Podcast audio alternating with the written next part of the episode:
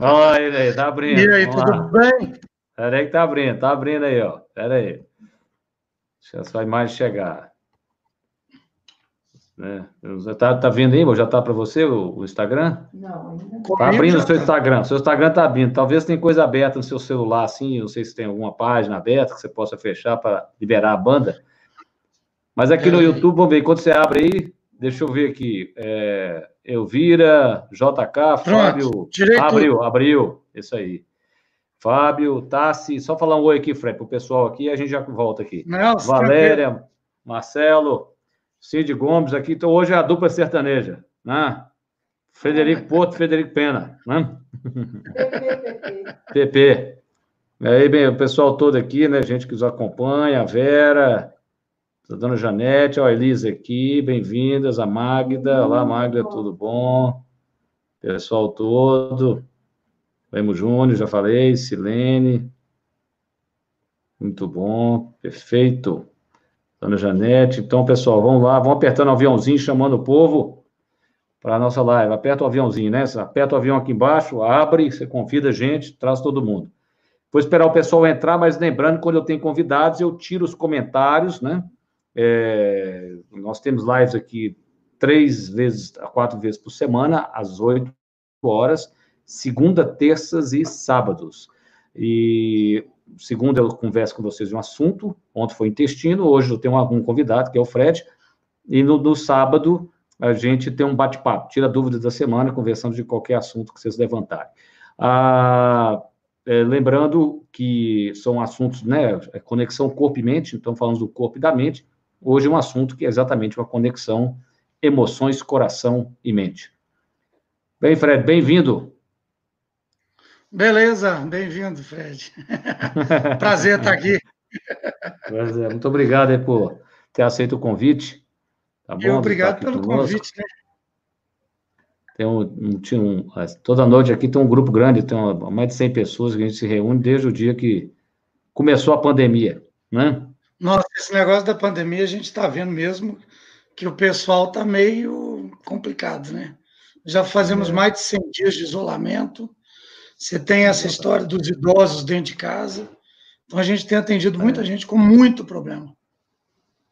É. Eu, fico, eu brinco que, a, que o vírus você não pode brincar com ele. Aí o Bolsonaro foi falar, pegou. Eu. Aí foi inventar tá moda. O Boris Johnson foi, o Boris Johnson foi tirar sarro do vírus, pegou também. Esse vírus você não pode brincar com ele, não. Né? Todos que fizeram gracinha entraram na roda. É aquele, como é que chama? O Siqueira César, né? Que é um, um cara da televisão, tipo um Datena, né? Também sim, tirou sim, sarro do vírus, pegou o vírus. Na verdade, brincar, na verdade, não, esse vírus não se brinca.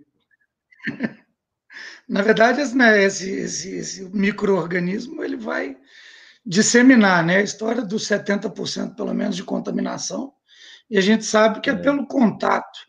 Então, aí, sem entrar muito naquela história de que é ou não é, que tem que ficar ou não tem que ficar isolado, a gente sabe que ele, como todo bom patógeno que precisa reproduzir, ele vai ter que espalhar. É. E se ele matar muita gente muito rápido, ele morre junto. Então, ele vai ter que ir andando é.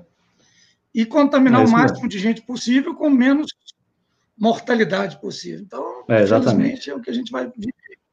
É, eu acho que no Brasil, né, né, Fred, o fato de ser um país de dimensões continentais, com densidades populacionais muito diferentes, ele vai ser um vírus quase endêmico, vai demorar um, né, ou seja, vão vir em ondas, ah, né, seja, eu brinco até chegar lá no interior de Minas, né, no interior de um, de um estado do Nordeste, vai demorar mais tempo, né?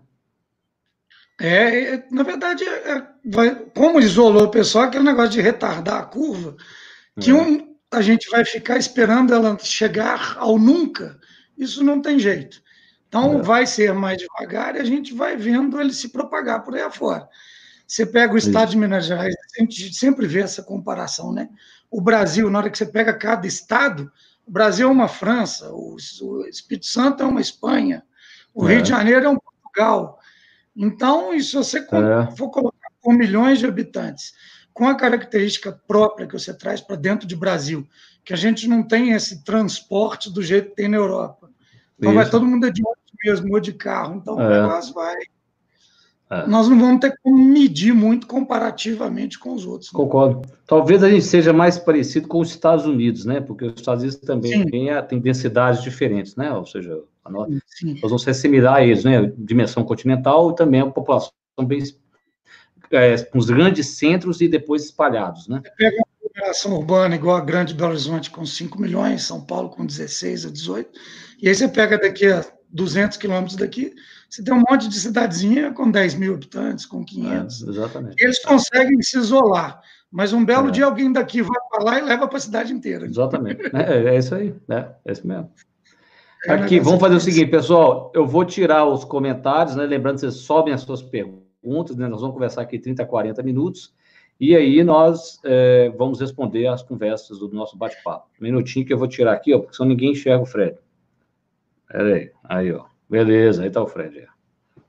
Mas aperta Bom, o aviãozinho lá, coraçãozinho, pode mandar para chamar eu a galera. Eu já dei um monte aqui, já coloquei um isso, monte. Isso, chamar o povo, né? Muito bom. É isso Fred, mesmo. então o tema é emoções, coração e mente, não é isso, Emoções, coração e mente. Isso. É, exatamente. Exato. É, nós conversávamos hoje cedo, né, Fred, sobre essa, exatamente essa conexão, né, do, do, do da, das emoções com o coração, especialmente com o coração, né? E muitas pessoas se perguntam assim: o fulano tinha o colesterol bom, pressão normal, né? Às vezes até dentro da faixa de peso, não estava alterado, e o camarada tem um infarto. É, claro que é um aspecto genético, mas como que a gente considera o fato de o estresse que ele pode estar vivendo, como que isso pode desencadear realmente doenças cardiovasculares, né? É, o que acontece muito que a gente percebe hoje em dia é que o uhum. pessoal meio que desconectou essa uhum. casinha nossa. Isso. Então, na hora que você pega essa multi-especialização, o cardiologista vai cuidar só da parte do coração, da pressão, do Isso. colesterol. O psiquiatra vai cuidar se o sujeito está nervoso, está ansioso, se ele tem é. isso ou aquilo. E eles esquecem que os dois estão ligados, né, juntos no mesma casinha. Exatamente. E o que acontece, Exatamente. que a gente estava até brincando sobre qual nome que a gente ia dar para essa conversa nossa, de o coração manda, o cérebro obedece, ou o cérebro manda é. e o coração tem juízo e obedece.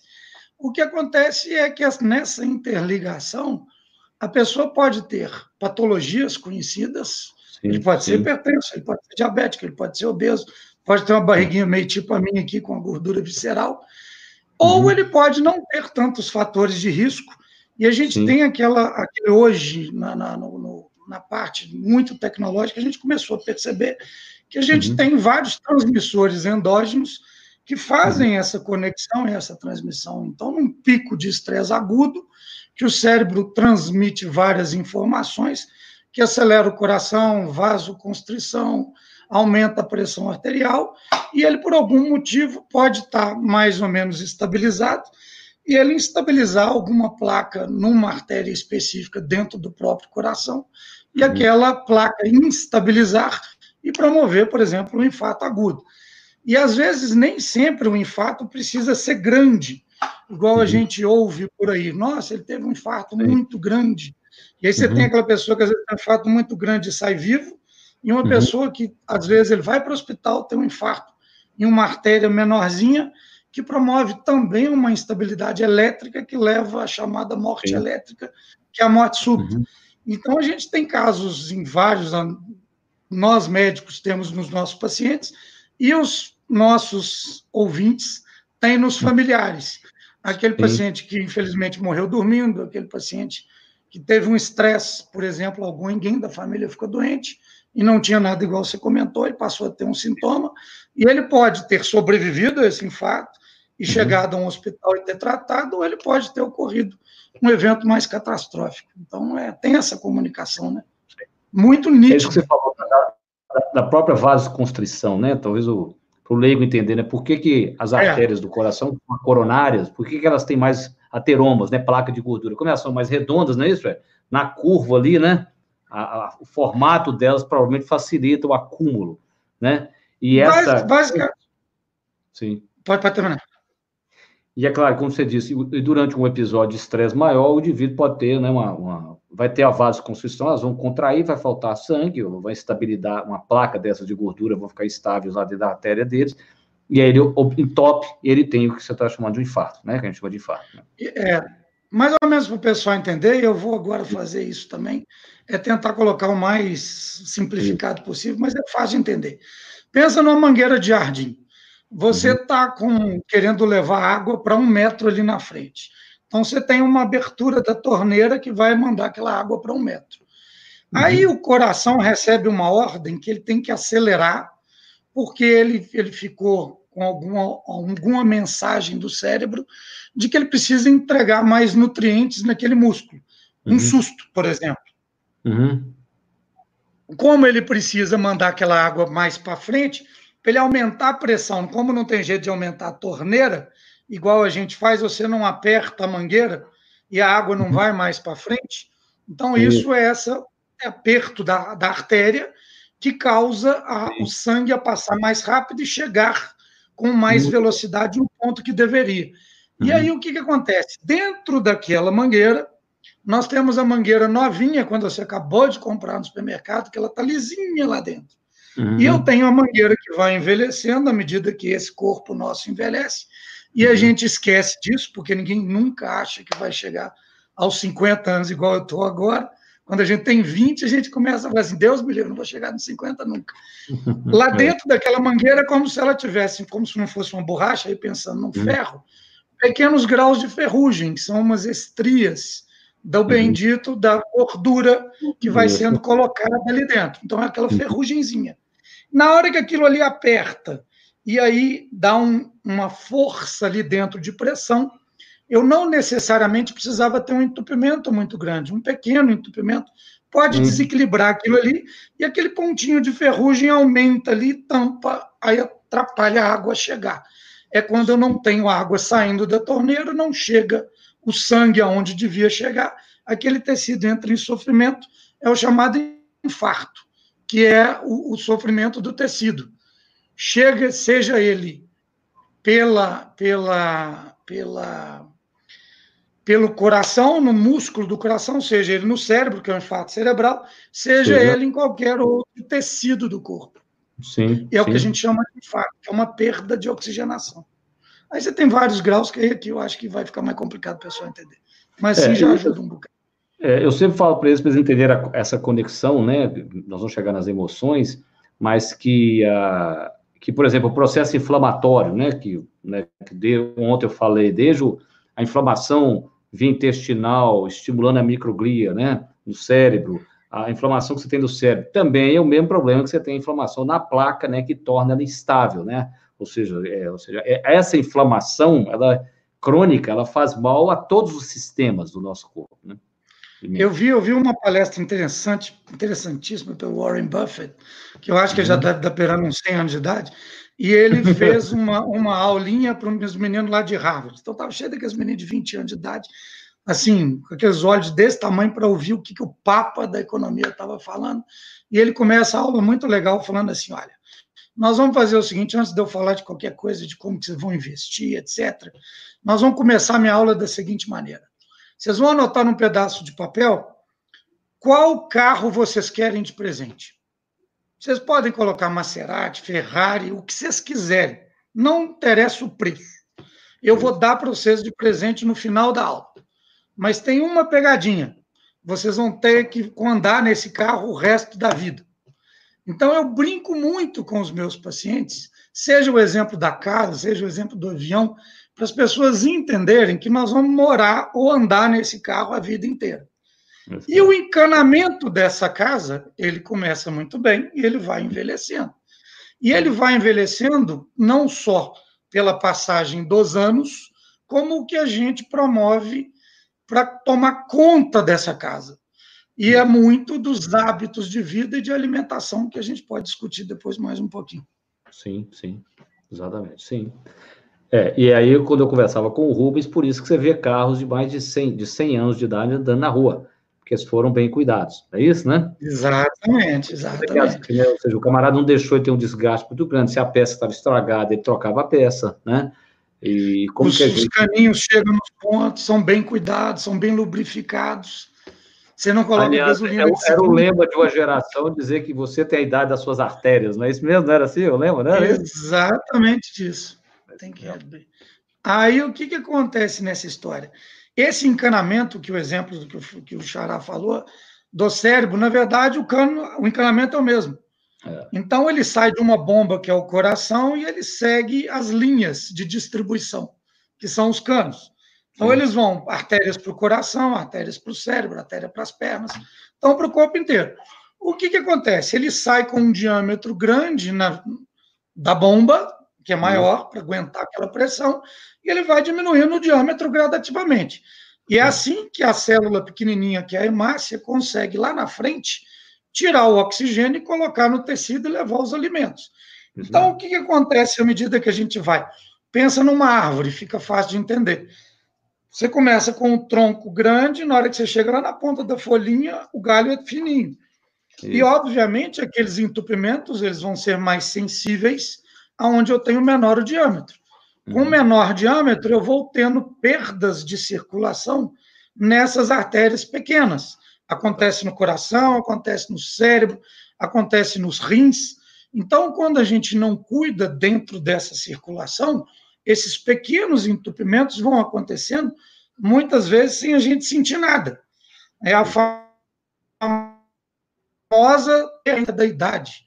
Na hora que chega o idoso para a gente, e aí ele chega com uma tomografia, uma ressonância, está escrito ali, redução encefálica compatível com a idade. Ele está diminuindo o cérebro de tamanho. Por que, que ele está diminuindo? Não é porque o cérebro está evaporando, é porque ele está morrendo neurônio. É, morrendo neurônio. É por falta de nutrientes, né? Ou de, de oxigênio, é isso? Oxigênio e nutrientes, junta tudo. A própria hidratação, a própria alimentação, a própria chegada do oxigênio e a retirada dos, dos nutrientes que foram digeridos e que têm que ser excretados, né? que são acumulados também dentro dos tecidos, levando a problemas. Eu costumo dizer que, é, quando a gente olha assim, que emoções básicas, né, que é o filme do Divertidamente, né, da, da Pixar, uhum. né, que era alegria, tristeza, medo, raiva e nojo ou desprezo, a gente vê que a luta é uma luta meio insana, porque são quatro emoções negativas, você pode dizer, contra uma positiva. É alegria contra tristeza, medo, raiva e nojo.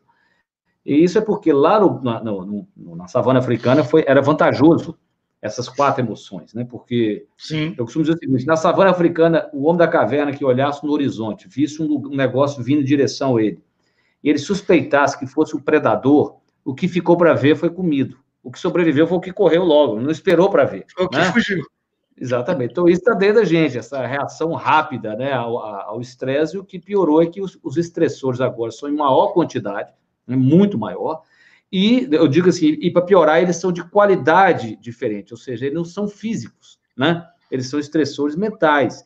E você não resolve um estressor daqui com o corpo, só que o corpo reage como se estivesse diante de um tigre, né? Dente de sabre. Ele contrai, o coração dispara, ele prepara para lutar, para correr ou para lutar, e na verdade você não vai fazer nenhum dos dois, você vai resolver com a cabeça, só que aquela energia que foi disparada, ela fica do seu organismo, né?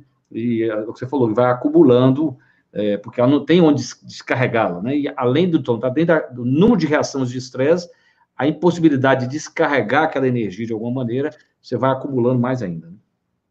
É impressionante, porque isso também não é muito mensurável, né? O que, que a gente uhum. vai, vai fazendo? A gente vai se adaptando a esse tipo de situação. Eu vou dar um exemplo meu. Vamos fazer 25 uhum. anos de formado agora. Então, no começo da, da, da, da formação nossa, quando a gente vai para a residência, naquela loucura de aprender, naquela loucura de começar a trabalhar, a gente faz coisas absurdas. Eu cheguei a fazer 72 horas de plantão seguida, 96 horas de plantão seguidas, ficar quatro, cinco dias direto dentro de hospital, praticamente sem dormir, dormindo duas, três horas, comendo só porcaria, porque não dá tempo, e achando o máximo, porque você está ali dentro de um CTI, está dentro do pronto-socorro, quem é cirurgião está dentro do bloco cirúrgico e por aí vai, que é aquele começo que a gente é novo, a gente consegue tolerar aquilo, a gente consegue acumular aquilo, e não tem nenhum ponteiro ali falando que o contagiro está batendo lá nos 10 mil por minuto. Isso e você vai desgastando esse organismo até chegar uma hora que alguma coisa lá na frente dá um basta seja por um estafa mental, seja por uma hipertensão, seja por um. um hoje está muito famoso né, o tal do estresse generalizado, a pessoa tem um, uma estafa aguda na qual ele, ele tem um transtorno, um burnout, que ele não consegue mais parar e pensar se ele não for para casa e dar um, uma desacelerada. É, eu sempre falo que o que mata não é o excesso de trabalho, é a falta de descanso. Eu tenho uma analogia que é assim: o, o camarada, ele é, é, como se a, pessoa quisesse atravessar uma piscina de 200 metros sem respirar. E, mas se ela permitisse a si mesmo respirar a cada braçada, ela nadava 2 mil metros. Então, a capacidade de alternar trabalho com descanso é o grande segredo. E diferente de outras gerações, eu costumo dizer que eu e você temos uma piscina, na verdade, de 200, 500 metros para atravessar todo dia. Os nossos avós, eles tinham uma piscininha de 15 metros. Então, eles mergulhavam, batiam o pé na parede, no final do dia estavam do outro lado, saía e descansar.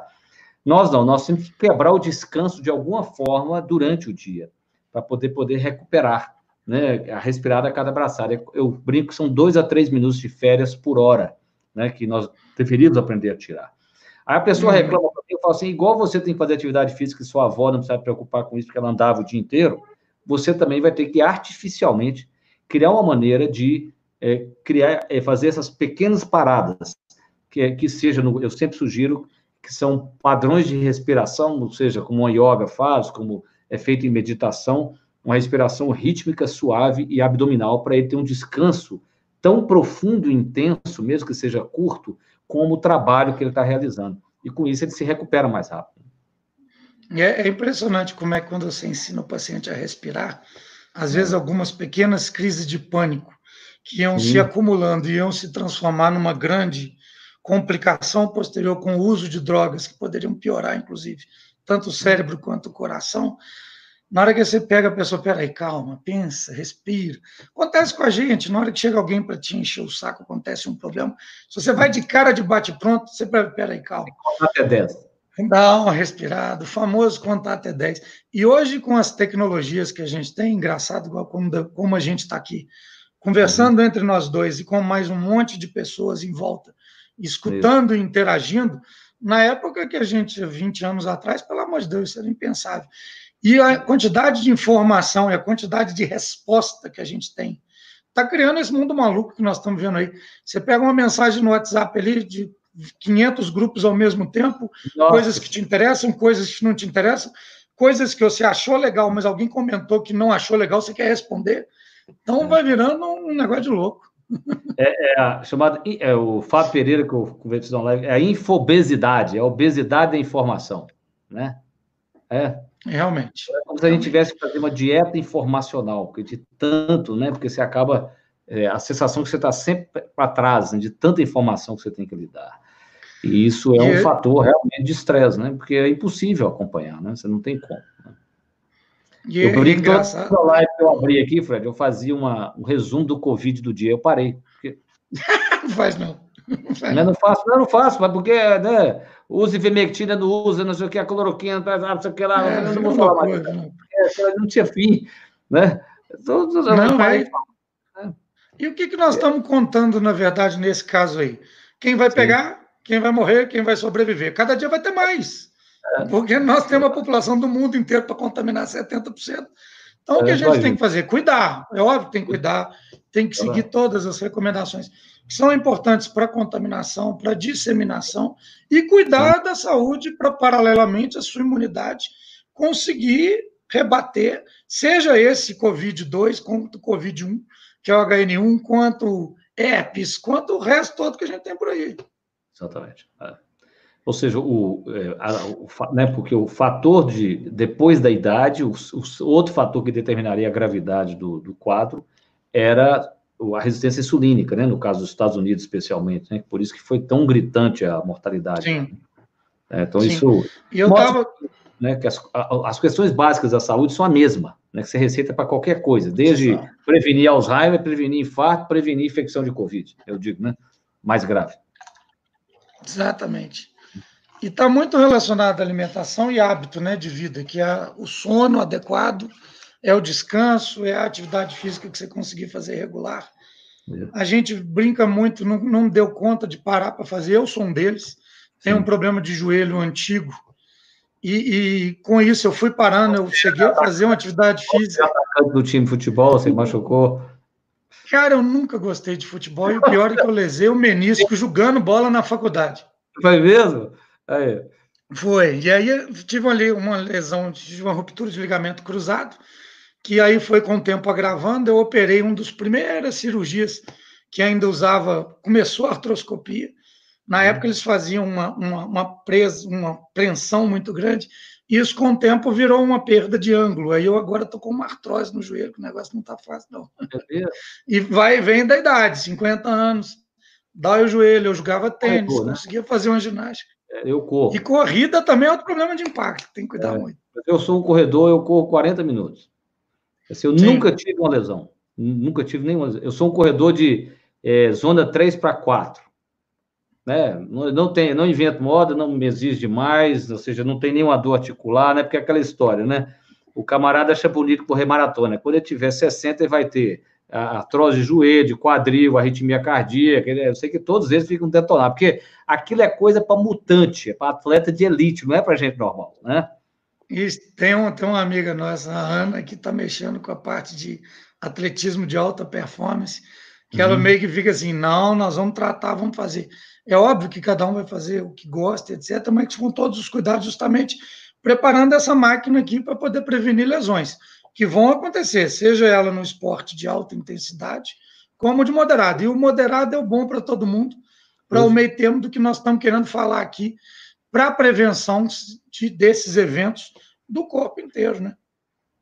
O, o, Fred, você sabe que tem um negócio muito interessante que eu uso, eu até já mostrei para eles aqui, né, que eu fico muito impressionado com o que a tecnologia vai ser capaz de nos mostrar, né, desde um iWatch, né, essas coisas. E uma, aliás, esses dias o cliente contou que o iWatch dele avisou que ele estava tendo uma arritmia cardíaca. É, é avisou. Sim, sim. Isso é impressionante, né?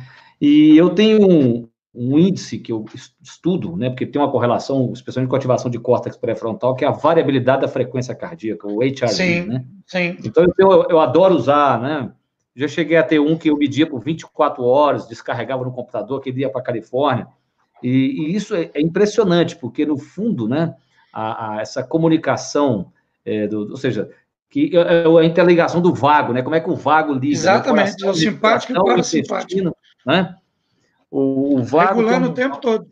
Né? É impressionante, né? O, esse efeito. Né? Regulando né? esse... o tempo todo. Ele desacelera e a outra parte acelera.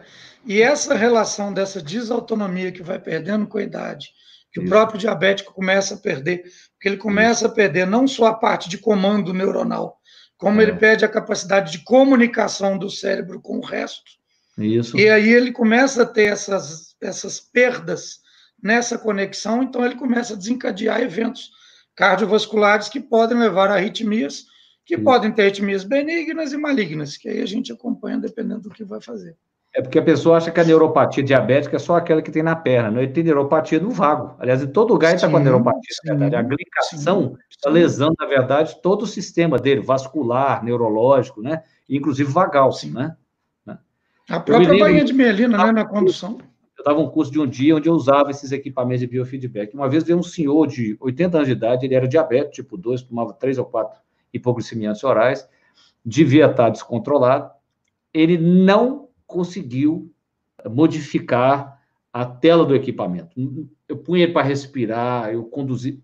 Impressionante. Ele tinha uma alteração da variabilidade, uma baixa variabilidade, um coração rígido, vamos dizer assim, né? Ele variava uhum. Impressionante. Assim, não consegui mesmo, sabe? Assim, é, assim, ah, foi, claro que geralmente era uma pessoa de uma idade mais avançada, mais raro nos cursos que eu dava, quando o mundo era normal, né? que a gente uhum. interagia. Mas, que a gente conseguia sair. Que eu, não, que eu não consegui. Eu sentava lá dentro para respirar direitinho, não adiantava. Não, o equipamento ainda ficava lá, firme, no mesmo lugar lá.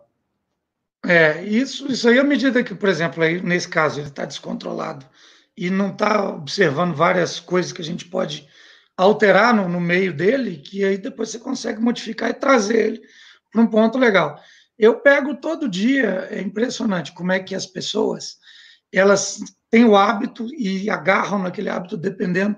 O alimentar, eu acho que é o pior deles, além dos vícios que a gente pode dizer, de drogas, cigarro, álcool e companhia. Os, os, vícios alimentares são um negócio impressionante, como é que a pessoa se agarra naquilo. O bendito do carboidrato, do tal do pão, macarrão, bolo, biscoito, etc. No caso do diabético, é impressionante como é que aquilo ali dá uma sensação de prazer na pessoa, é, que na hora é. que você comenta que ele tem que diminuir ou tentar trocar aquilo por uma coisa diferente, parece que você está condenando ele a um campo de concentração, é um negócio impressionante. É, eu tenho a teoria que a pessoa é viciada que ela não pode comer. Me lembra muito, você vai, que é da sua área, aqueles caras que têm a casa arterite obliterante e fumam, né? Vão perdendo o pé, não é, Fred? Tem uns negócios absurdos. Sim. O pessoal Sim. vai entender, uma doença autoimune, né, de, né, da artéria, não é isso? Que ataca as artérias. Sim. O camarada não arterites, pode as arterites, o cara que não pode fumar é aquele, eles são viciados em cigarro, não é impressionante? O camarada, ele fuma, eu já vi, mais de um cara, aí perde o pé, perde a perna, e vai cortando, vai, e o cara continua fumando, cara. É um negócio inacreditável, né? É uma coisa impressionante. A gente tem uns casos anedóticos. Eu tenho vários pacientes internados no Madre Teresa, que eu trabalho lá até hoje, a gente, na época da internação, paciente diabético, pé gangrenado, e o cara, pelo amor de Deus, doutor, deixa eu fumar meu último cigarro antes de ir para o bloco de cortar a perna. Um é, negócio impressionante. É. é impressionante. E aí não tem como, porque a nicotina, a gente já sabe, é uma droga que vicia mais, às vezes, até do que a própria cocaína e o crack. Tanto que a gente vê, vê dependentes químicos de crack que param de fumar crack, mas não param o cigarro. E eu vejo muito na psiquiatria um negócio que eles fazem como se fosse redução de danos. Entre é. o cara ficar num negócio que o desabilita, é melhor é. levar para aquele que pelo menos não fica doidão. Mas é. aí é um negócio complicado, porque você está levando o cara para um outro lado. É um grande debate, exatamente. Ou seja, você tira de um vício e põe outro. Né? É, na, na psiquiatria, curiosa, né, que a, é, você deve perceber, porque nós estamos falando de cigarro, mas assim, é muito comum paciente com esquizofrenia fumarem. É muito comum, você vai no hospital psiquiátrico. E uma das hipóteses que está até estudos, né, de receptores nicotínicos, né, o indivíduo com alguns quadros psiquiátricos, quando ele fuma, ele aumenta até em 30% a audição dele, ele se conecta ao mundo. Ah. Olha que impressionante, ele desembota. Então, quando ele para, porque é impressionante o hospital psiquiátrico, esse crônico, então, era aquilo ali, você pode levar um caminhão de cigarro que fuma tudo. Mas porque o, o, o cigarro faria isso, ele abre o mundo para ele, né, de, muito mais que em outras pessoas. Isso é interessante, né? Então, você tem, tem um motivo Sim. biológico por que ele é mais viciado do que outras. É, até, até seja também uma explicação para que na, na, na, esquizofrenia, em certas situações, a parte da, da, da, da, do, do, do, da cannabis que eles estão colocando agora do canabidiol, que tem algumas ações que possam ajudar. Né? É o CBD, é, exatamente. O CBD. Na do receptor, canabidiol. É, é, essa interface. E essa, aí. Essa, muito bem. Por exemplo, é, é, pessoas com esquizofrenia é raríssimo, raríssimo doença autoimune. Raríssimo. Por quê? Né? Ninguém sabe. É, é aí nós vamos ver raríssimo. característica genética, né? É. É impressionante. É, é, é né? Tem esses mistérios que a gente não tem explicação. Oh, Fred, mas como você usa no seu dia a dia, né? É, quando, quando você ah, trouxe esses aspectos é, seja essa visão do ser humano como um todo? Como é que isso contribuiu para a sua cardiologia convencional que você já fazia tão bem? Bom, o negócio é o seguinte: 20 anos de CTI, pronto-socorro e cardiologia. Então a gente vai, vai chegando e a cardiologia está numa ponta. Então, como desenvolveu a década de 90, praticamente a, a década de ouro da cardiologia, com os, os procedimentos, com a recuperação dos pacientes, que hoje tirando a pessoa que tem a morte súbita, que ele não consegue chegar a um hospital, a gente consegue salvar e recuperar, tanto que a gente está envelhecendo e você tem as pessoas recuperadas das doenças cardiovasculares. O problema é o grau de sequela que essa pessoa vai ter ou não, dependendo da gravidade do evento uhum. inicial. E aí a gente conseguiu chegar num ponto, e está assim, muito bacana, que você tem um arsenal terapêutico impressionante já dedicado, já comprovado, trazendo a história uhum. da medicina baseada em evidências, é, discussões à parte, celeumas à parte. Você tem a história do, do, da evidência científica, que é uma briga muito grande para certas coisas, que aí exige-se hoje que tudo para ter o grau de evidência A, que é o que pode, que não vai ter problema, ser uhum. o tal famoso duplo cego, placebo, controlado, randomizado, multicêntrico internacional, que é inviável para 90% das coisas, principalmente em episódios igual esse. Então, você tem graus de evidência de várias terapias convencionais da cardiologia e da medicina em geral, e o que me chamava muita atenção era que essa hiperespecialização da pessoa, não é nem o fato de usar ou não drogas, uhum. medicamentos que têm grau de evidência A ou grau de evidência B ou C. É o fato de você poder ligar as coisas. Sim. É eu pegar um paciente hipertenso que está ficando meio demente, que tem um problema de tireoide e que a glicose não controla. E aí eu vou virar para ele, não, eu vou cuidar da sua pressão, o endócrino vai cuidar da, da, glicose e da tireoide, e o neurologista vai cuidar do seu princípio de demência. E aí, cara, chegava lá no consultório cinco folhas, cada uma com dez tipos de prescrição, mais ou menos, às vezes, algumas até similares, e cada um só olhava a sua. E aí eu falei, gente, não é possível. Medicina, e a vantagem um toda é que, provavelmente esse cara vai morrer de um infarto. Então está na sua mão. É, é verdade. Como numa. Desfecho, não, o desfecho mais perigoso é o Desfecho é cardiovascular. É, é cardiovascular. Não, você cuida do desfecho mais perigoso, o resto você vem e cuida, é, né? E pela cardiologia e terapia intensiva, entre aspas, a gente acaba ficando numa hierarquia maior, porque o pessoal às vezes fica, olha, eu preciso saber se o paciente pode tomar tal droga. Então, uhum. pede uma avaliação do cardiologista para saber. É, é. E o fato da gente trabalhar em terapia intensiva na unidade coronária do hospital por muito tempo, a gente acaba tendo uma visão geral da história, porque não tem como. O sujeito Sim. tem uma arritmia por quê? Porque ele tem um distúrbio eletrolítico, porque ele está com uma hipotireoidismo, porque está com diabetes descontrolado, porque está com uma septicemia. Então, você vai pegando essa noção geral. E a gente começou a perceber, e eu e vários outros colegas, que na hora que a gente começou a ligar esses pontos, o resultado para o paciente ficou muito melhor.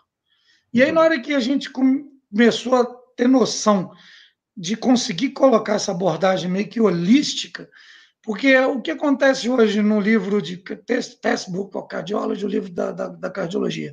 As primeiras cinco páginas ensinam como que alimenta, e as outras 2.955 como é que trata a doença. É, e é impressionante que eu chego para o pessoal e falo assim: olha, eu acredito que metade dos diabéticos do mundo, se não são os que nascem com diabetes, os que desenvolvem tipo 2 de certa idade, não tomariam remédio se fizesse uma dieta, uma atividade física apropriada e controlasse o peso. Só que todo mundo quer tomar remédio para continuar comendo errado. E às vezes eu fico 20 minutos de uma consulta explicando cuidado com o que você tem que alimentar. Eu falei, mas doutor, como é que eu vou comer meu pãozinho? Como é que eu vou ficar com meu docinho? Olha, não, e é um negócio não, impressionante. Eu paciente assim. É, claro que isso é da cabeça dele, né?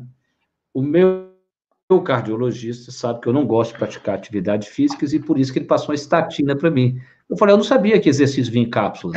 Exatamente. Porque, porque o cara tirou, que aquela, aquilo ali, o poupa de pode fazer uma atividade física, né?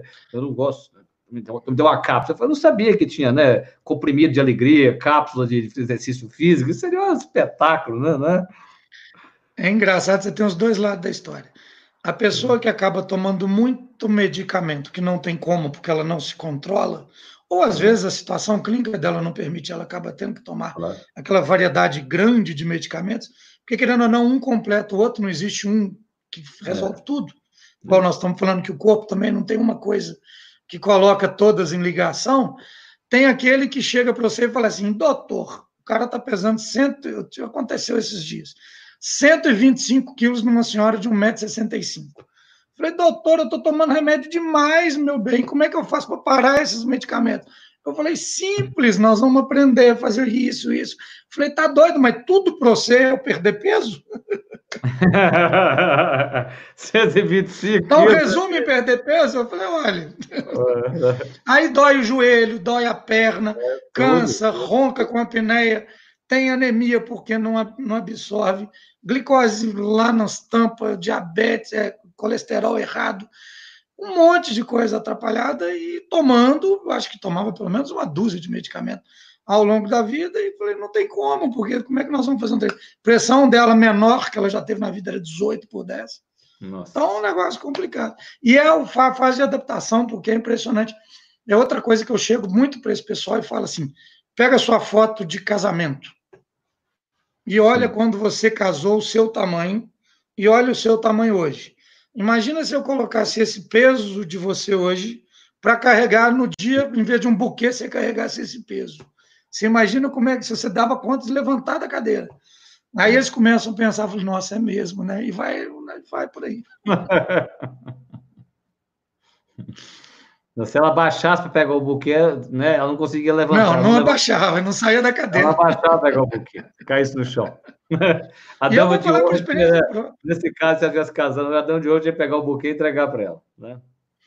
É impressionante. E eu falo até é por isso, por É por isso que é uma das nossas práticas aqui, né? O Rubens Sakai, um amigo, já veio mais de uma vez aqui nas lives, e ele é um praticante, é, ele é um camarada que estuda longevidade profundamente, ele, ele, ele é um consultor, assim, faz meta-análise, impressionante.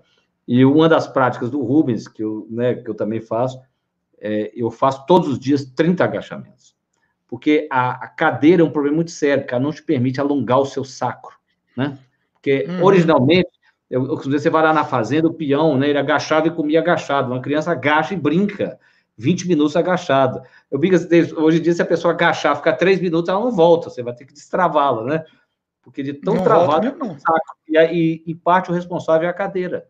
Porque a cadeira você parou, você não alongou o seu saco. É, tem, é. Né? E fica todo então, mundo assim por causa de computador e etc. É, então uma das nossas práticas é exatamente proposta se agachar mais, na perna. Eu tomei Muito como bom. hábito eu tomei como hábito o seguinte, porque a facilidade do dia a dia hoje a gente chama o paciente pelo, pelo computador, ele está lá na sala de espera, ele chega ao seu consultório.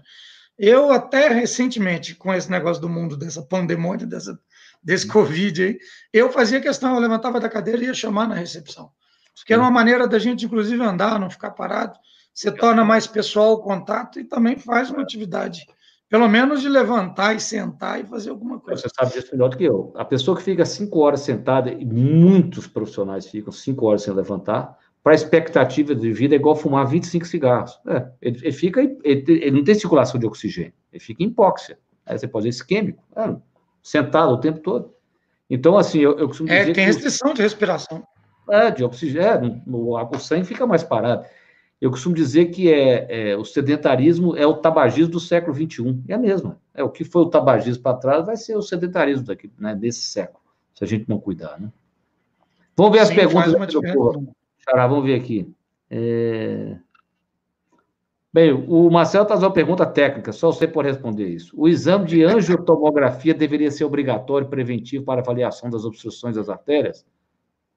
Bom, o negócio é o seguinte: a gente tem que tomar muito cuidado com o exame. Pelo seguinte, a gente tem que interpretar o que você vai fazer com aquele papel.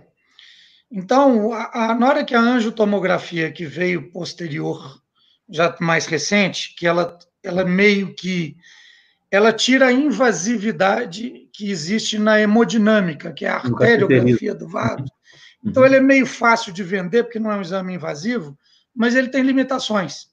Uhum. É ok que ele faz o score de cálcio, tem toda uma medida em cima disso, mas ele não deixa de ter uma carga de raio-x muito maior, por exemplo, do que é, a própria hemodinâmica. Entender, né? Uma tomografia, não sei se é um anjo, mas uma tomografia são 500 raios-x, né? É isso de radiação, é. né?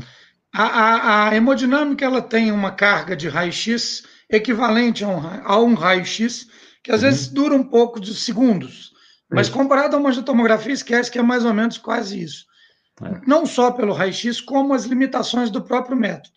Ele vai medir o score de cálcio e, dependendo do que ele chegar em algumas estenoses calculadas pela, pela máquina, ele ah. acaba não dispensando a própria arteriografia. Entendi, entendi. E aí, dependendo, não tem como, você tem que conjugar um com o outro. Eu, particularmente, em raros casos, eu peço. Perfeito, perfeito. Muito bom. É... Muito. Muito interessante. A, a Lu Fiovarante ela é uma fisioterapeuta que trabalha, né, faz um trabalho de respiração, tem uma terapia corporal. Ela conta que observa e os pacientes, os mesmos pacientes que possuem rigidez muscular e psicopostural, né, uma pessoa mais tensa, ela também tem geralmente rigidez, vamos dizer assim, arteriais e venosas, bem como mais, mais relato de calcificações. É, essas coisas estão todas interligadas, né, Fred, na verdade. Né? Então, exatamente. O envelhecimento arterial está ligado a isso. O depósito é. de gordura vem ao processo inflamatório, deposita as células inflamatórias e deposita o cálcio. Aí essa rigidez da história do apertar e soltar, ela Sim. começa a ter limitação por causa dos depósitos de cálcio. Isso está interligado com a inflamação crônica. Nós temos drogas hoje que ajudam a tirar isso, alimentação que resolve. E outro ponto muito importante da história da rigidez e no caso do idoso também, que a gente vê muito, por exemplo, a tal da hipotensão postural do idoso que está tomando medicamentos antihipertensivos. O que, que é isso? Ele está com a pressão medida deitada, a pressão é diferente assentada, e a pressão é pior, ela cai mais ainda quando ele fica em pé. Então, às vezes, o médico media a pressão do paciente deitadinho na maca, estava 15, aí toma remédio X. E aí, na hora que você põe em pé, aquele idoso cai para 10 de pressão Isso. da sistólica. Entendi. E ele Sim. desmaia. Ele quer, cai e quebra uma perna.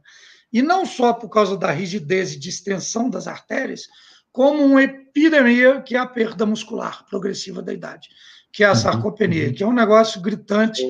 Assim, a partir de 40, 45, a gente, a gente já sabe que é antes disso, mas com esse sedentarismo, com a obesidade, com os hábitos alimentares, a gente tem notado uma perda muito progressiva, muito rápida de músculo. E uhum. o pior de tudo, na hora que você pega nesses pacientes mais cheinhos, eles não uhum. querem emagrecer de jeito nenhum, porque como ele não tem músculo, na hora que Sim. ele emagrece, ele fala que vai ficar como Shiba. Então, é, principalmente mulher, acha que vai ficar horrorosa entendi, e ela não entendi. quer perder peso. Entendi, entendi, entendi. vamos ver aqui, vamos ver o pessoal aqui, ó. Aqui tem, né? Vamos ver aqui. A Lua, que vou só para brincar, são duas perguntas que eu vou responder aqui. Uma é do Fábio dizendo que tinha uma dor no coração desde os 12 anos, ele está com 43 e fica preocupado. Se você não morreu até hoje, não deve ser nada grave. Não, né? não morre mais não. Né? Ou então a menina que ele está apaixonado com ela não correspondeu até hoje. Pode ser, pode ser uma dor de amor, não é do coração, não é, não é angina, não.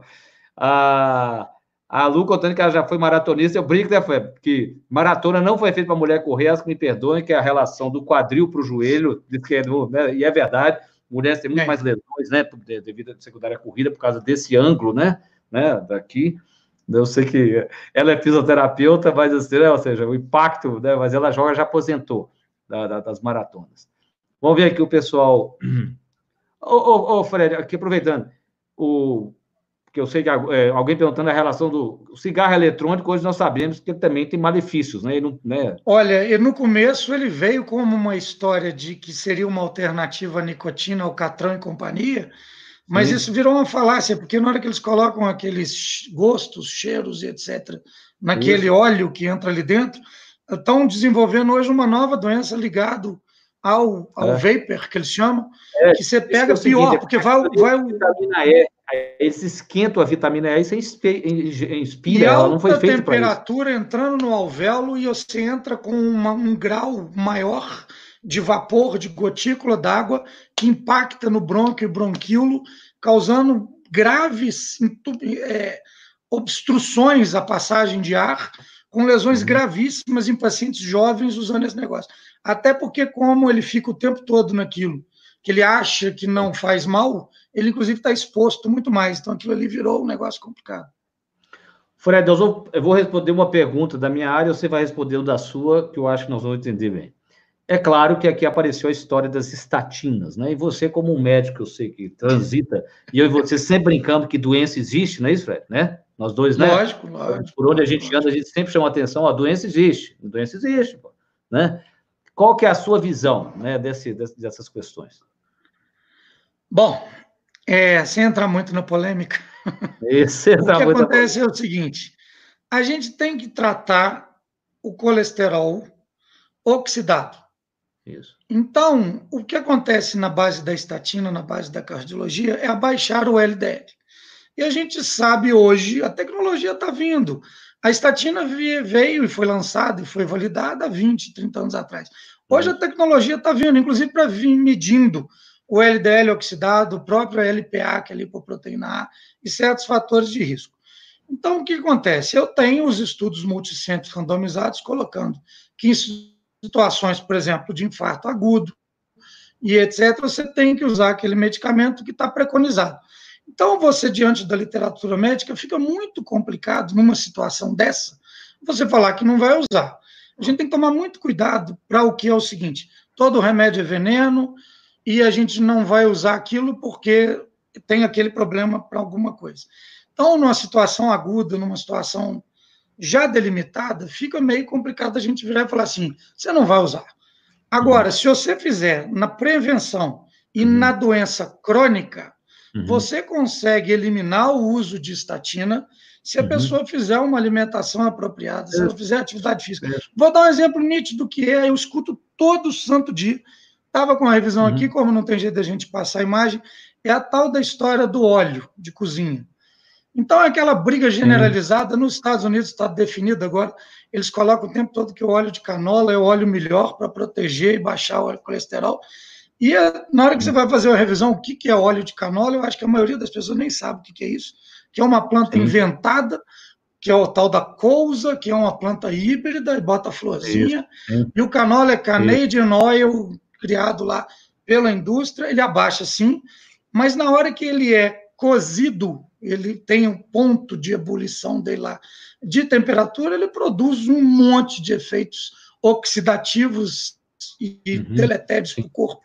E aí você escuta todo santo dia quando a gente fala troca o óleo vegetal industrializado do, do supermercado pelo azeite. Isso. Doutor, mas o azeite estraga quando a gente esquenta. Eu todo não sei de onde tirar isso. É, é. Igual é. tiraram que semente de tomate dá pedra no rim. Eles acham que passa pelo intestino e vai parar no rim. E é, aí o azeite, na hora que você vai ver a fisiologia bioquímica da história, ele mostra é. que o tipo do ácido oleico na temperatura certa, ele não interfere no alimento, ele não traduz essa oxidação. Então, no, na doença crônica e naquele paciente que você vai abordar, no que a gente chama muito na cardiologia que é a prevenção primária, praticamente, uhum. se você conseguir abordar, e se a pessoa entrar na vibe de que ela quer se cuidar, porque até essa história também, a pessoa não quer. E aí você vai virar, você vai deixar o cara com colesterol de 300, 400? Não tem como. Uhum. Aí você vai virar melhor. Se você não se cuidar, você vai acabar tendo tais eventos. E aí não adianta você receitar para ele óleo de azeite, dieta mediterrânea, ginástica, o cara não vai fazer. Então, são situações muito individualizadas que fogem do princípio. Mas, basicamente, é o seguinte: não tomaria estatina se a uhum. pessoa que não tem uma deficiência genética de uhum. hipercolesterolemia ou outras coisas, ela abordasse do jeito certo e tivesse uhum. um médico que orientasse. O problema é que o pessoal quer a tal da pílula milagrosa para não Mas ter que é, correr, igual você disse. passou estatina porque sabe que não gosta de fazer ginástica. Igual você disse. É, há, há uma pergunta aqui sobre o Rivotril. É o mesmo problema. O que? É claro. Exatamente. olha, pensa, eu estou dizendo o seguinte: se você, como paciente, busca uma abordagem terapêutica, como o Fred falou, que você, ou você quer melhorar a sua saúde, ou você quer melhorar a sua ansiedade por outros mecanismos em paralelo a usar um medicamento, para depois poder tirar o medicamento, claro que isso existe, é evidente. Mas essa geralmente não é a relação. Então, muitas vezes a facilidade de prescrever um benzodiazepine com Rivotril, um Lexotan, um frontal, é porque essa história, a consulta é rápida, o paciente não quer mudar nenhum comportamento. Então, por vezes das dúvidas, você passa. O que eu acho que a gente pode criticar, Fred, é quando o paciente quer e ninguém oferece outra coisa para ele. Isso é, Exato. Aí sim. Mas não é a maioria dos casos, né? Tá certo? A pessoa. Então, eu sempre digo aqui, e sempre estou defendendo.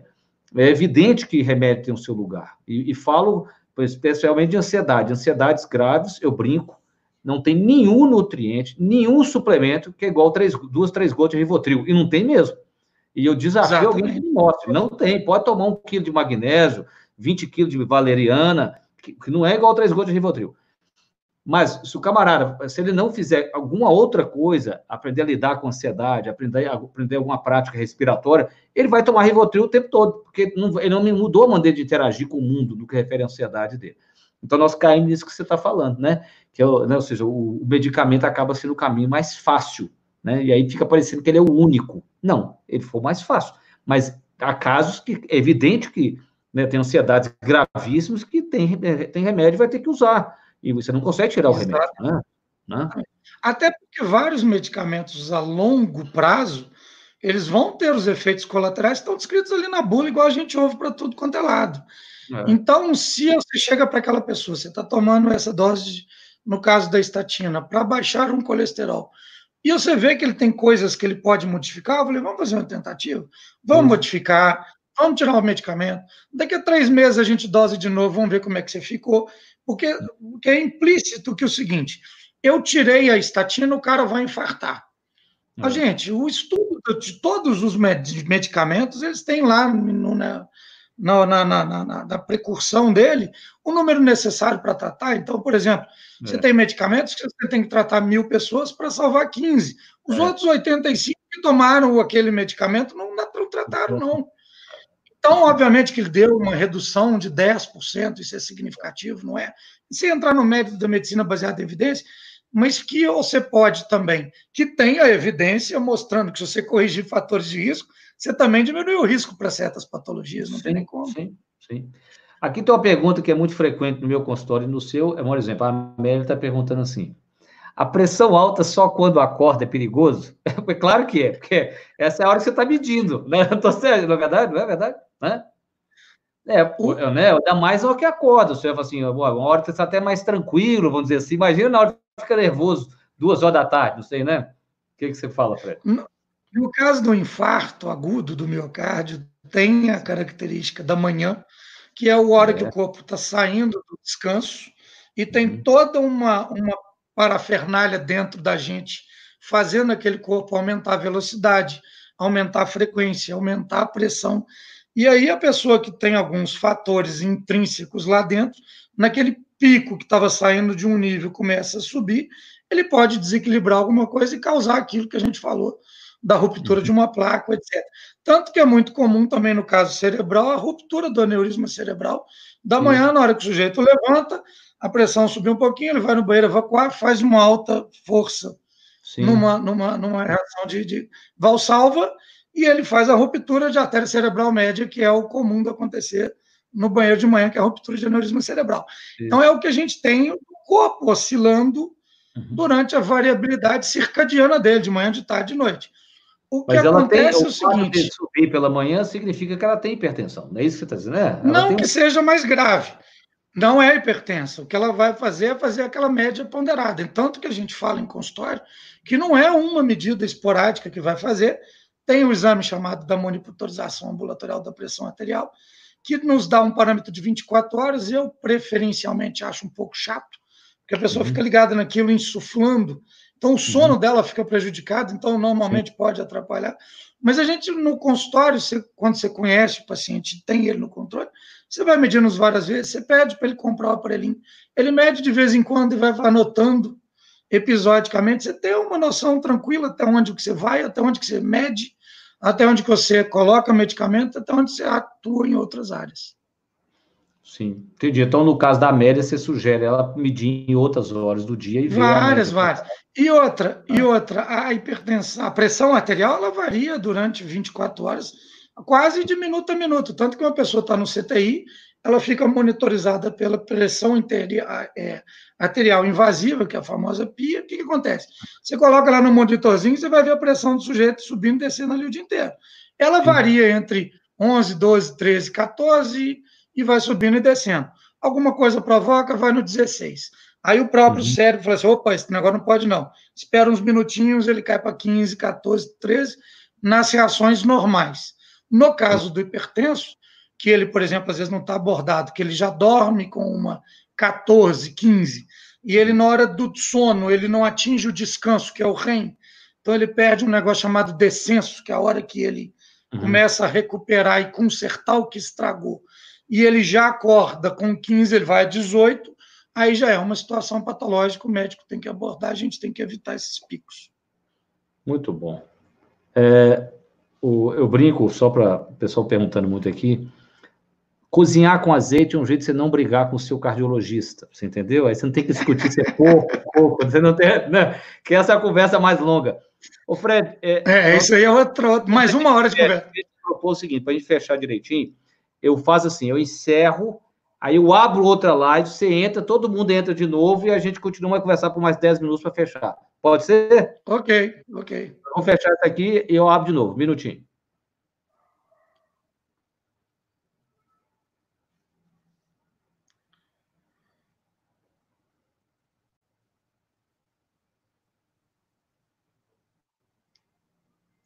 Espera aí, pessoal, que ele está voltando. Deixa eu ver se tem alguma pergunta que eu consigo responder aqui. Bem, Vandeci, isso é um grande debate, né, no fato da ação, da, quando a estatina reduz o colesterol, o colesterol é usado por neurônios, né, então isso é uma discussão Aí agora muito não sei o que eu faço. O impacto dela é, é, no longo prazo, mas ortodoxamente isso é, não é considerado. De novo, né? É, eu expliquei, Letícia, é o seguinte: a mulher, né, por causa da bacia da mulher, é diferente da do homem, porque ela tem parto.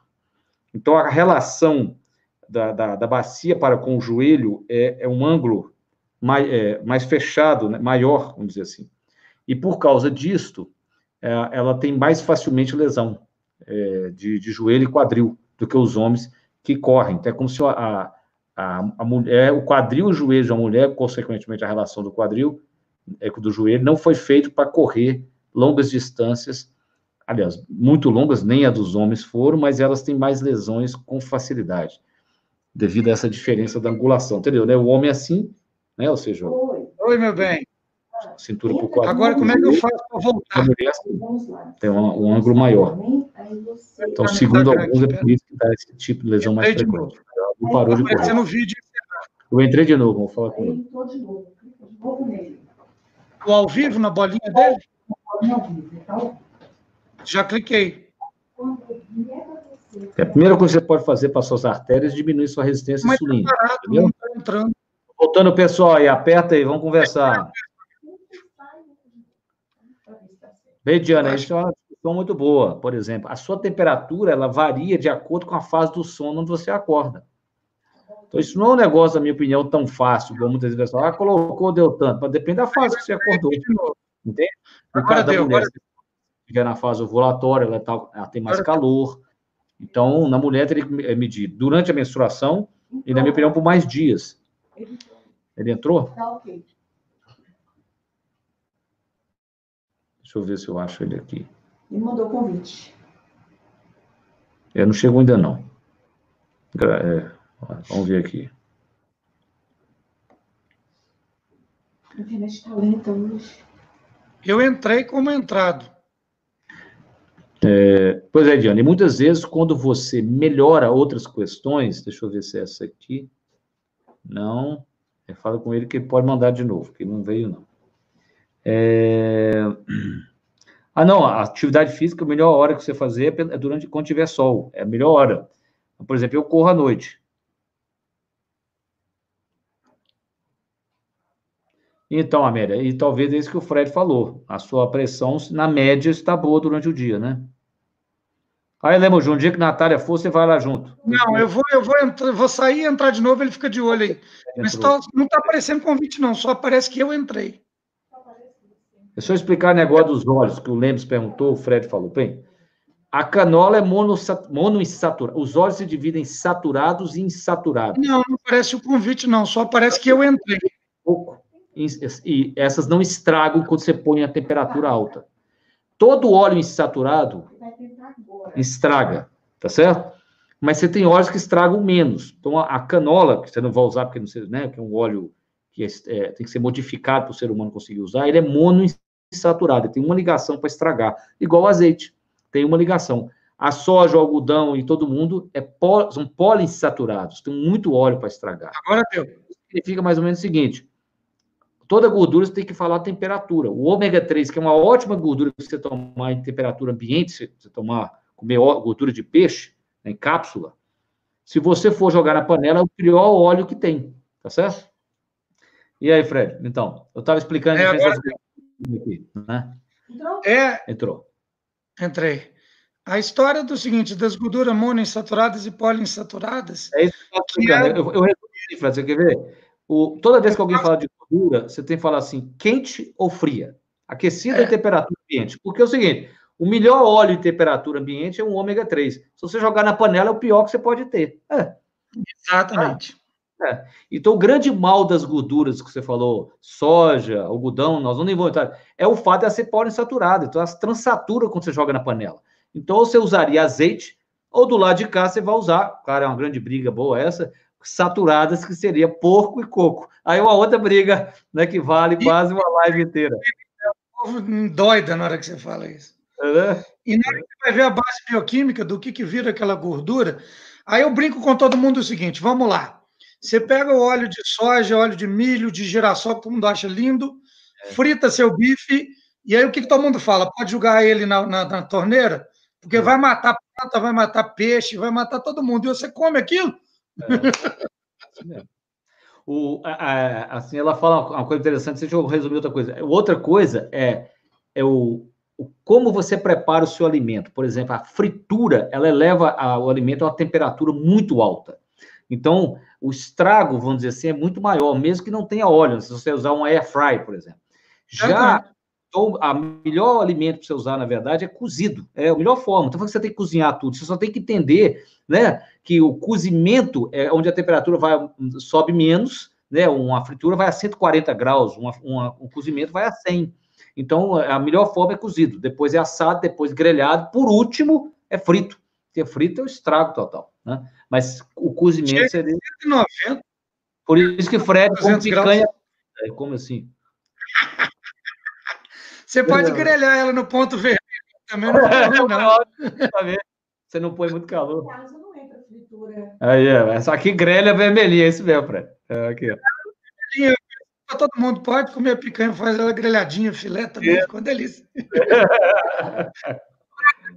Esse negócio. Com essas lives de, em casa, de cozinhar, meu filho, o negócio aqui. Muito bom, Fred. Bem, Fred, eu acho, deixa eu ver aqui. Ah, Bem, a mesma história, Vera. O ovo é a mesma questão. Se você fritá-lo, ele está mais estragado que se você cozinhá-lo. É a mesma história, né? É a temperatura. Por isso que, se você colocar um ovo no micro-ondas, você pode jogar ele no lixo, não tem mais nada, porque ali ele foi tostado até a alma dele. Ficou tendo nutriente detonado, né? Tem um ponto de cocção com a desnaturação da proteína, né? Que é. aí ela, a digestão ela prejudica ela não consegue ter mais. Então é igual a mesma coisa com os vegetais, né? Na hora que você cozinha por muito tempo, você vai perder vitamina A, vitamina C, vitamina E e por aí vai. Caiu.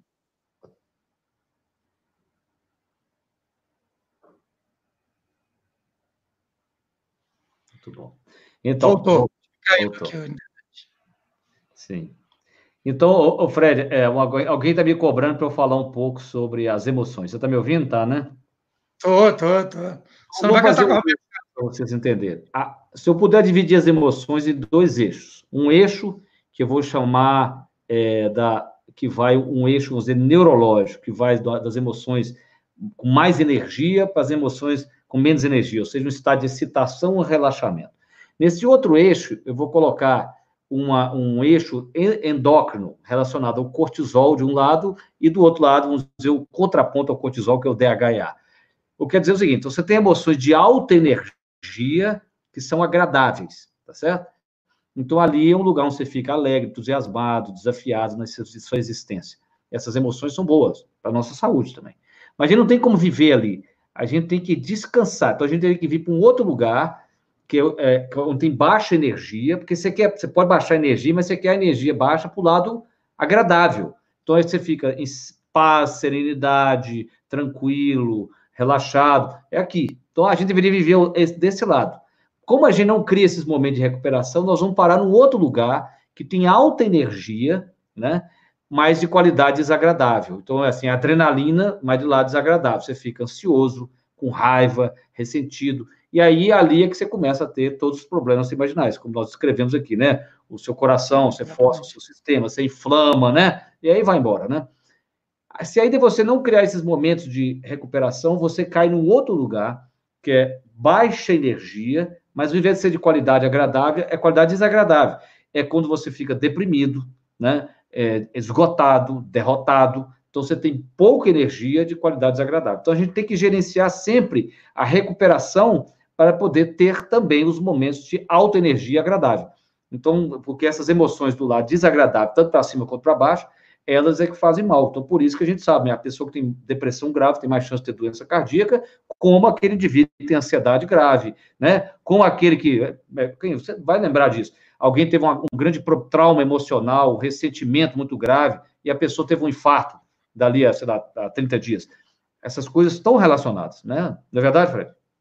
Então, é, e isso leva a um desgaste tão grande que, que a gente vai perdendo, inclusive, as substâncias que estariam lá dentro guardadas, elas são todas utilizadas e você tem exatamente o consumo daquilo tudo e leva a esse desgaste, às vezes gigantesco, de uma depressão profunda, porque ele não tem mais como é. produzir, por exemplo, a serotonina, porque já gastou tudo que ele tinha ali para produzir aquilo naquele estado de ansiedade.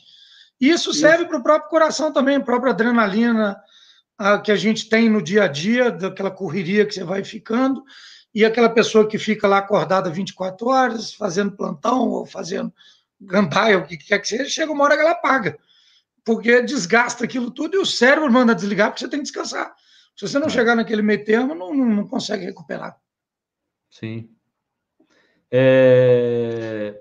Uma pessoa pergunta aqui, é, que um, é, uma, uma senhora que a pressão dela durante. É isso que você falou. É que muitas vezes é difícil, né? A pessoa tem um pico hipertensivo no momento do dia, ela tem que ser medicada, mas em outro momento ela pode ter uma queda, né, Fred? Isso é um problema. Pode, pode. Aí é um aí, aí que é a arte, né? Que é o acompanhamento que leva a isso, sabe? Então, normalmente o que eu falo com o pessoal, até 14, 15, você vai levando. Quando é. começa a virar. Estou falando dessa histórica, tá? Porque se eu colocar diastólica, que é a menor, vai é. confundir muito. Então, na hora que vai para 16, 17, 18, aí já, já acende o um sinal de alerta. Isso. Então, aquela pessoa, às vezes, tem que ser medicada e ser acompanhada, porque, por exemplo, numa pessoa com estado de hiperansiedade ou uma depressiva, ela pode ter essa oscilação pressórica ao longo do dia, e acontece muito aí que é interessante que a gente, quando começa a ter uma certa experiência, vai começando a ter cabelo branco, é assim mesmo. Porque você percebe que aquela hipertensão dela ela é secundária, ela é reacional. Ela não é a hipertensão primária uhum. da alteração cardiovascular. Ela uhum. tem causa. Ela é o vizinho enchendo o saco, é o marido que está separando, ou é o marido que está brigando com a mulher, ou é a mulher que está brigando. É aquela confusão toda. Que você, na hora que consegue ajeitar aquela parte emocional, você chega numa pressão boa. E vou te falar aí, 20 a 30% dos hipertensos borderlines, limítrofes aí que chegam no ponto, pode procurar que tem causa externa, ele não é intrínseco.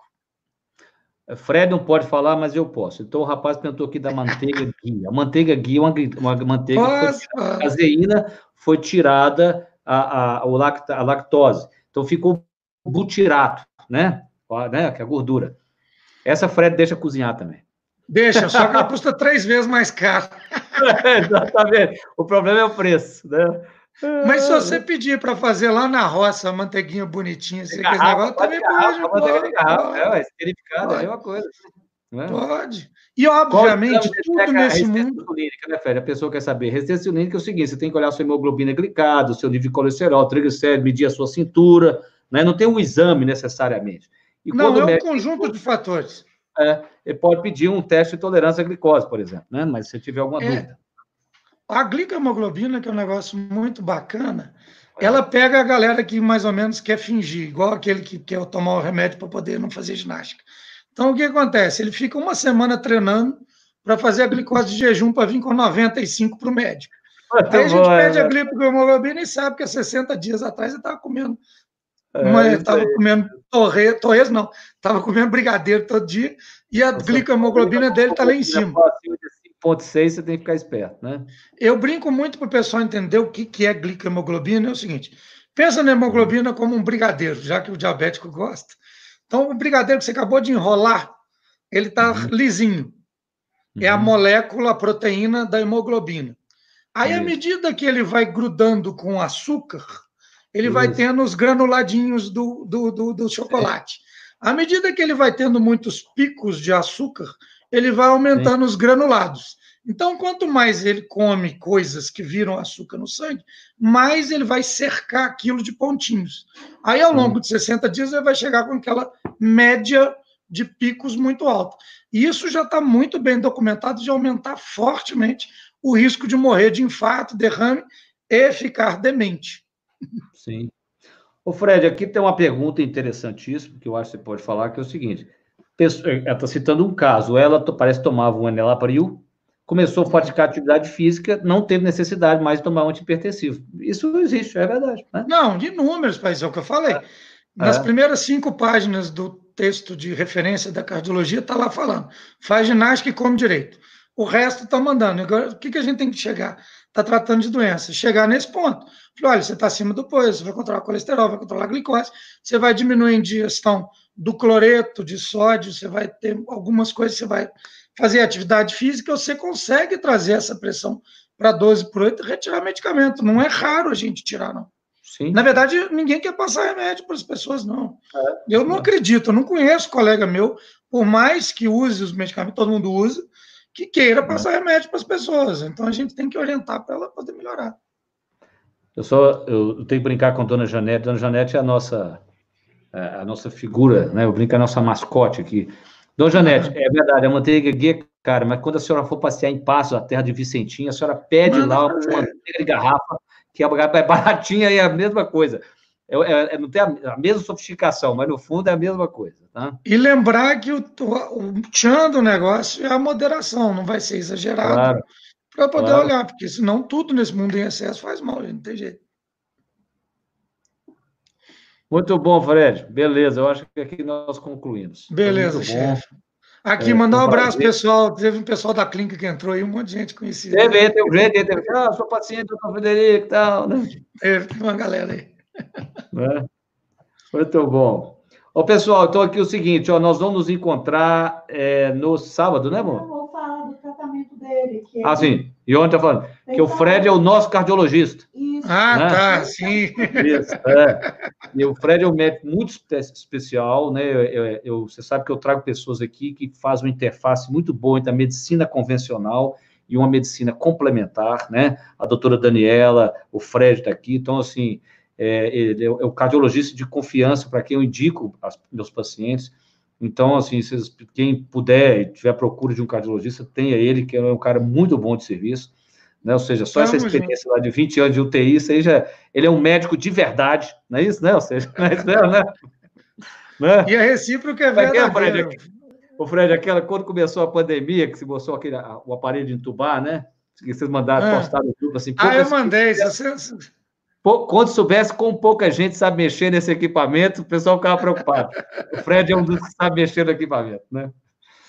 Mas é isso mesmo. Eu acho que é muito bacana a gente poder participar dessa troca de experiências e compartilhar é. isso com o pessoal em geral, porque traz segurança, traz uma, uma visão nova e as Sim. pessoas começam a entender que tem jeito da gente poder ajudar um monte de coisa.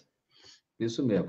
Ô, Fred, é, o pessoal quer saber como é que acha a sua clínica. Você... Eu não acho ah, Bom, eu estou atendo lá no Maria Tereza.